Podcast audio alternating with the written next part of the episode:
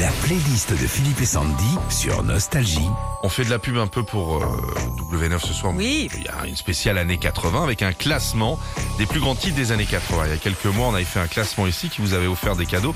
Ce qu'on va faire, si vous le voulez bien, on va juste vérifier si le nôtre il est cohérent. Il est bon, Euh, ouais. bon. Je pense que le, no- le nôtre est bon. Vous regarderez l'émission ce soir et demain on fera le point. Prenez Alors, des notes. Hein. Ça c'est le vrai classement. Attention. Hein. Je te promets. Numéro 5, 5, 5. Sur un texte de Jean-Jacques Goldman, Johnny chante en 86 ce qui sera l'une de ses plus grandes chansons et même encore aujourd'hui puisqu'au moment de sa disparition, la chanson sera de nouveau numéro 1 des ventes en France. La playlist des chansons 80 préférées des Français. Numéro 4, 4. Les frères au doudou qui nous coupaient les lèvres et nous niquaient les dents. Mistral gagnant. Et les Mistral gagnants. Écrite en seulement 30 minutes, cette chanson de 1986 ne devait pas sortir. Renaud voit pas l'intérêt de sortir une chanson dans laquelle il parle de ses souvenirs d'enfance. Résultat, Mistral gagnant, qui était aussi euh, le nom euh, du bonbon préféré de Renaud, est encore à ce jour l'une des chansons préférées des Français. La playlist des chansons 80 préférées des Français, la liste nostalgie, l'aventurier numéro 3.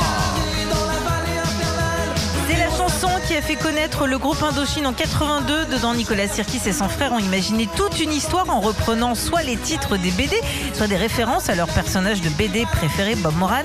Encore aujourd'hui, le groupe Indochine ne peut pas finir un concert sans ce tube. Numéro 2.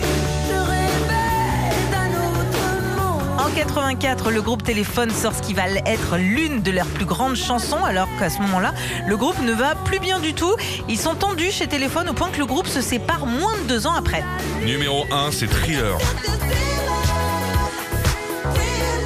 Difficile de résumer cette chanson en quelques mots. En 82, Michael Jackson, euh, Rod Temperton et Quincy Jones réussissent Comment il s'appelle le... deuxième? Pardon, excuse-moi. hein. Est-ce qu'il a changé de nom dans la nuit? Rome Alston Rod Rod Temperton et Quincy Jones hein, réussissent le pari de sortir ce qui deviendra la plus grande chanson pop de tous les temps. Seul petit truc, à la base, tout était prévu, prévu pour que la Prévu. chanson s'appelle Starlight et non Thriller. Un mess-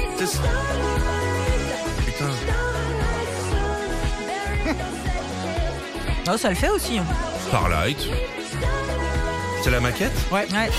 Retrouvez Philippe et Sandy, 6h-9h sur Nostalgie.